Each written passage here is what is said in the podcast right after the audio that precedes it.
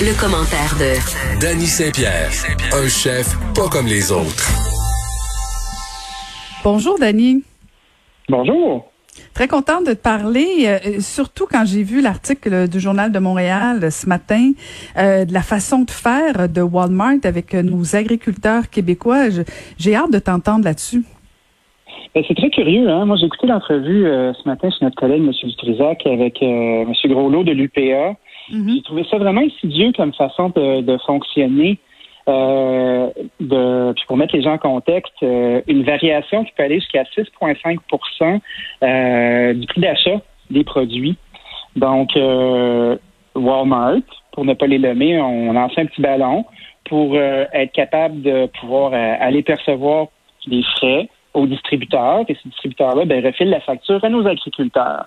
Euh, l'excuse, euh, puisqu'il en est une, c'est de pouvoir améliorer les infrastructures, soit en magasin ou de commerce électronique. Et ils allaient qu'ils achètent de 1100 fournisseurs près de 3 milliards de produits par année, justement, qui achètent de produits euh, aliments du Québec.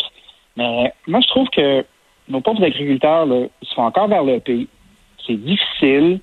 Puis euh, moi, je trouve ça excessivement inquiétant qu'on ouvre cette porte-là parce que il y a plusieurs autres organisations qui vont être tentées de faire la même chose, puis on sait comment ça se passe.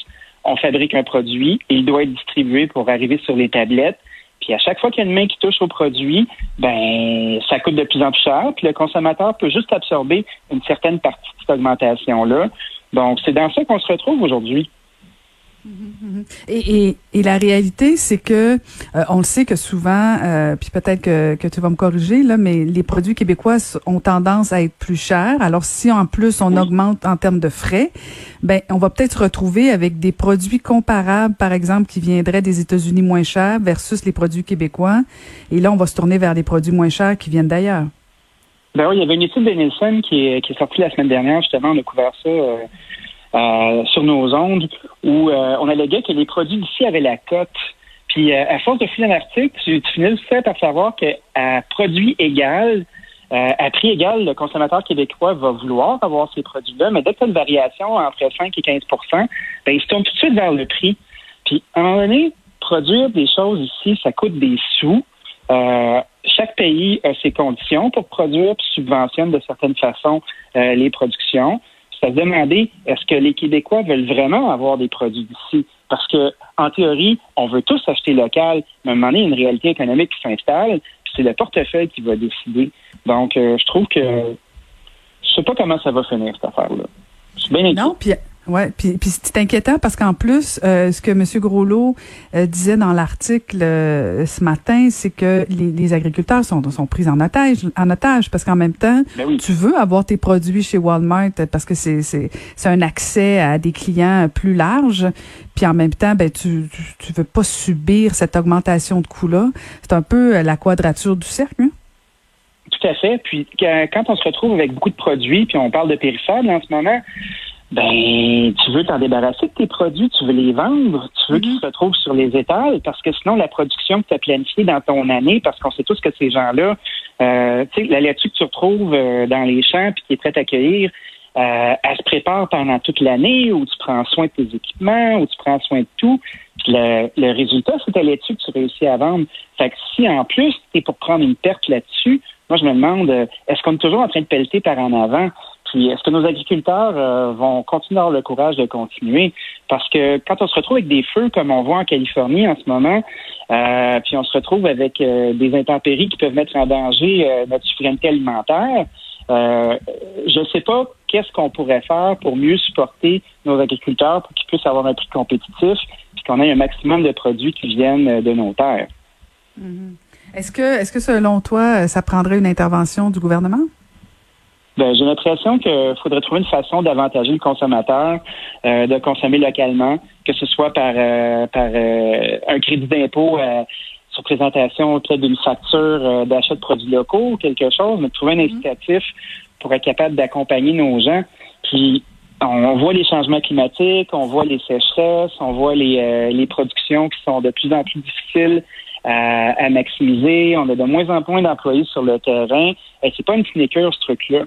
Euh, je me demande comment on va être capable d'avoir plus de stock, puis comment on va pouvoir encourager aussi la relève. Euh, il y a beaucoup de, jeunes en ce moment qui travaillent avec leurs parents.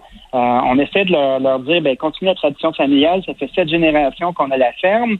Puis ben, les, les jeunes, ils sont pas cons, là. Ils regardent ça puis ils se disent, bon, si je veux compétitionner, il va falloir que je fasse grossir la ferme, que je réhypothèque, que je me rééquipe. C'est du capital qu'on fait juste pelleter par en avant. Puis c'est qui qui finit pour payer pour ça?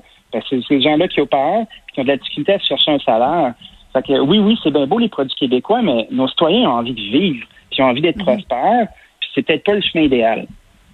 Mais, en même temps, Dani, euh, je vais sortir le, chapeau de l'ancienne politicienne là, euh, de faire des, de, il est jamais bien ben loin, je le sais bien là, mais mais en fait c'est parce que c'est beau, c'est beau ces crédits là, mais ultimement ce qui risque d'arriver, c'est qu'on va donner un crédit pour consommation locale, pour les achats locaux, mais Walmart va continuer quand même sa stratégie, puis ultimement, ben on va financer Walmart, fait qu'on s'en sort pas vraiment.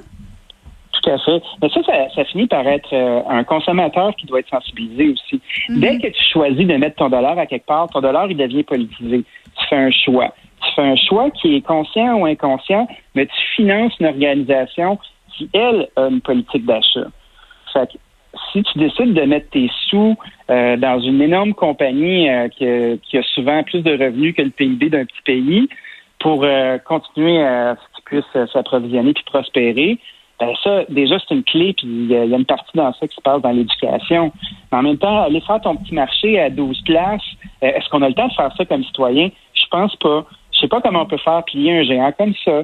Euh, on a M. Lamontagne, qui est notre ministre de l'Agriculture, qui, euh, qui a justement fait une requête là, ce matin pour être capable de, poser la question, à savoir, ben, avec le bureau de la concurrence, est-ce qu'on est capable de faire quelque chose?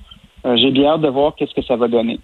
Euh, il y a, ben, une, demande d'enquête en place. Oui, ben c'est ça, au bureau de la concurrence. Euh, très hâte. On va suivre ça attentivement. Merci infiniment, Dani. Euh, bonne fin de semaine et au plaisir de se reparler. Et, et, moi, j'en profite pour remercier toute l'équipe, bien sûr, Frédéric Mockel, Sébastien Laperrière. merci beaucoup. Geneviève sera de retour dès lundi prochain. Et encore une fois, merci d'avoir été fidèle au poste et bonne fin de semaine.